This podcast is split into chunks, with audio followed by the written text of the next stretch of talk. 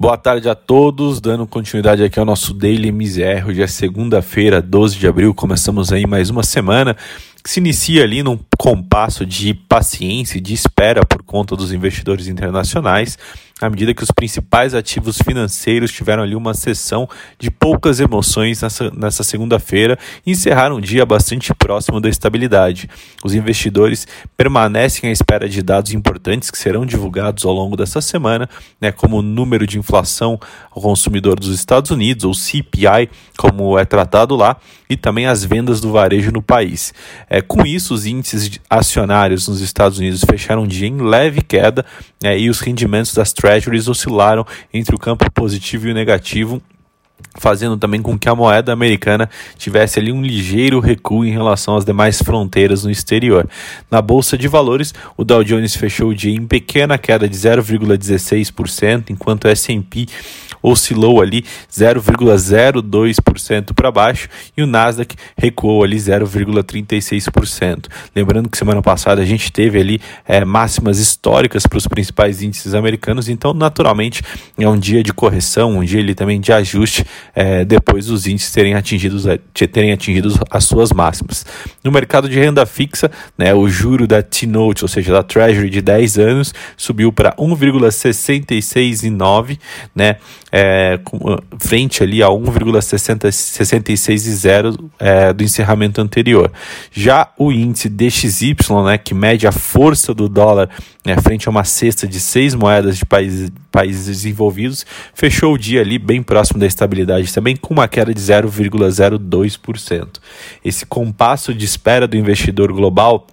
se justifica, como a gente mencionou, pela proximidade de eventos importantes ali né, para o futuro dos mercados no curto prazo. Amanhã, dados de inflação nos Estados Unidos serão conhecidos e uma alta né, no acumulado anual pode ser impulsionada ali por efeitos bases, né, que é esperado ali principalmente para os próximos meses. Vindo para a Bolsa Brasileira, o dia hoje foi bastante positivo, apesar desse cenário ali de maior espera nas bolsas internacionais, né, apesar dessas inúmeras dúvidas que cercam o mercado brasileiro, o Ibovespa se manteve em alta durante todo o pregão desta segunda-feira e se firmou ali na marca dos 118 mil pontos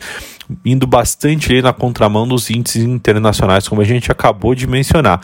E essa valorização do índice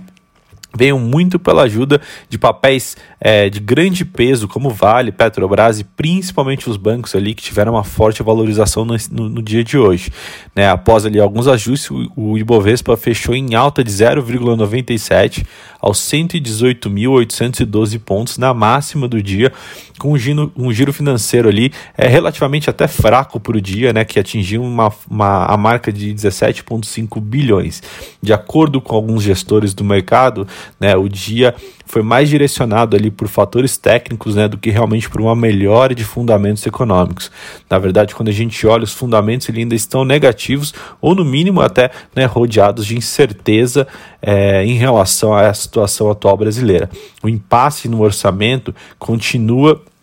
e o quadro político também segue bastante tumultuado com essas CPIs e atritos, principalmente com outras instituições como o STF. Né? Assim, não, não deixa muito claro a gente saber qual é a pauta econômica e realmente como que ela vai se encaixar né, nessa questão brasileira. Então, assim, apesar realmente de todas essas incertezas, é, o desempenho da Bolsa hoje contou, como a gente mencionou, né, com as principais empresas e que se beneficiam muito também de um cenário mais otimista de, de valorização de commodities e também de juros mais altos, como é o caso dos próprios bancos. No entanto, o que a gente olha realmente é que essas questões domésticas elas pesam muito mais na moeda, na valorização da moeda americana frente ao real, né? É, que na, naturalmente o, essa turbulência vivida no país volta a fazer com que o investidor busque uma maior segurança no dólar, né, no pregão desta segunda-feira, é, além né, de toda essa preocupação sobre o fogo cruzado, né, de se instalar ali uma eventual é, CPI da Covid no Senado, a questão fiscal também ganha um novo capítulo após o governo cogitar uma, a edição de uma PEC né, para colocar ali alguns gastos da saúde e outros programas é, da pandemia fora do teto de gastos, ou seja, a gente volta com aquela discussão de um possível rompimento do teto de gasto brasileiro, o que naturalmente é visto como é, um ponto bastante negativo pelo mercado. E aí, nesse ambiente, né, a, moeda, a moeda americana fechou o dia em alta de 0,81, né, cotada ali a R$ 5,72, né, principalmente ali sim um refresco vindo do, do exterior, onde o, a sessão né, para as principais moedas emergentes foi bastante mista ali, né? Então realmente ali o, o dólar é, tendo performances é, diferentes perante aí os, os, os demais países emergentes. Vindo para a parte de juros, né?